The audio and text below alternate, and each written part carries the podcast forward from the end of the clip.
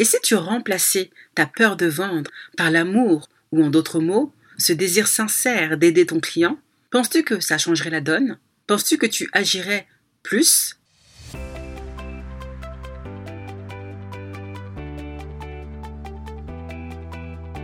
Bienvenue dans ce nouvel épisode du podcast Le jeu de la vente destiné aux entrepreneurs ou aux commerciaux qui veulent booster leur chiffre d'affaires tout en s'amusant. Je suis ton hôte, Oureille, épouse, mère, femme d'affaires, conférencière et auteur du livre Le jeu de la vente, les cyclés des entrepreneurs qui réussissent. Coucou Je souhaite que tu sois en pleine forme et que tu aies apprécié l'épisode précédent, l'épisode 12, où j'ai reçu Fadler Célestin, un coach, formateur, spécialiste en leadership qui nous a partagé des pépites inspirantes autour du leadership. Si tu ne l'as pas encore écouté, je t'invite à le faire dès à présent. Sans plus tarder, parlons de la thématique du jour. Aujourd'hui, nous allons parler d'amour.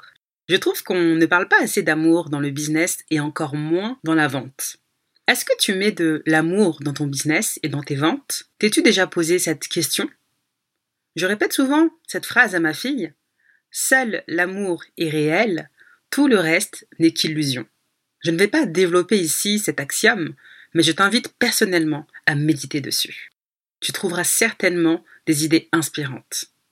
Ce que j'aimerais te partager aujourd'hui, c'est que si tu entreprends à partir d'une perspective d'amour véritable et que tu as ce désir sincère de servir, d'aider, d'accompagner, de transformer positivement ton client, alors il sera facile pour toi de faire de la vente un jeu.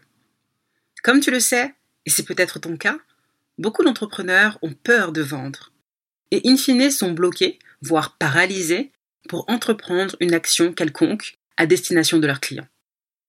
Et si tu remplaçais ta peur de vendre par l'amour, ou en d'autres mots, ce désir sincère d'aider ton client, penses-tu que ça changerait la donne? Penses-tu que tu agirais plus? Comme disent certains jeunes, la question est vite répondue.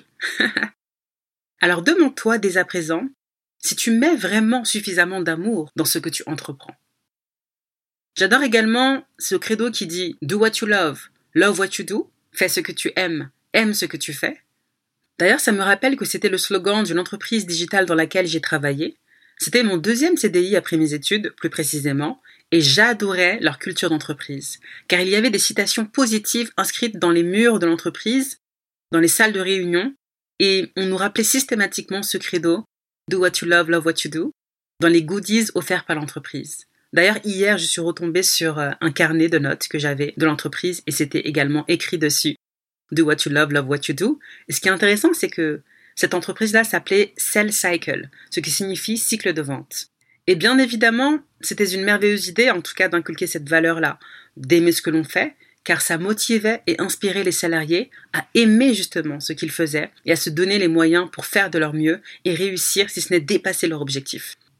Et c'est justement dans cette entreprise-là que j'ai commencé à naturellement faire de la vente en jeu, ce qui changea clairement la donne dans mes résultats, et ce fut l'une de mes plus belles expériences salariales. Et c'est parce que j'ai compris cette vérité, et que je l'ai appliquée, que j'ai décidé d'entreprendre, en aimant ce que je fais et en faisant ce que j'aime. Et en tant que fondatrice du jeu de la vente, j'adore accompagner mes clients entrepreneurs à se réconcilier avec l'activité commerciale de leur business. J'aime les accompagner à changer leur mindset par rapport à cette compétence clé qui est de savoir vendre. J'aime la transformation qui s'opère en eux au fur et à mesure de mon accompagnement. D'une part sur leur vision de la vente, de leur business, mais également dans leurs finances. J'aime aider mes clients à atteindre leur objectif et j'ai cette intime conviction plus je les aide à atteindre leur objectif, plus j'atteins les miens, plus je les aide à réussir et plus je réussis. J'aime les mener vers une accélération de leur croissance personnelle, spirituelle et financière. D'ailleurs, si tu es entrepreneur, que tu vends une expertise et que tu aimerais gagner plus d'argent avec ton activité sans que ça te prenne plus de temps, tout en t'amusant et en préservant l'harmonie dans ta vie de famille, contacte-moi sur l'un de mes réseaux que ce soit Instagram, LinkedIn ou Facebook, et je me ferai une joie d'échanger avec toi. Et c'est dans cette même perspective que j'ai d'ailleurs été inspirée par l'idée de lancer ce podcast, en plus de toute la valeur que je partage déjà sur mes réseaux sociaux. Je trouve ça très humain et chaleureux de pouvoir partager de vive voix. Et je sais que c'est un format qui plaît à beaucoup car on peut écouter les podcasts en conduisant, en faisant le ménage ou la cuisine, en se préparant ou tout simplement en se reposant. Le mot de la fin, pour toi qui m'écoutes aujourd'hui, c'est que si tu aimes ce podcast et que tu l'écoutes depuis Apple Podcast, mets 5 étoiles et laisse-moi un commentaire d'encouragement. Si tu l'écoutes depuis une autre plateforme, n'hésite pas à m'écrire sur l'un de mes réseaux sociaux pour me dire simplement merci pour ce podcast. J'en serais honnêtement ravi. On arrive à la fin de cet épisode. J'espère qu'il t'aura inspiré à mettre encore plus d'amour dans ton business et dans tes ventes pour avoir de meilleurs résultats.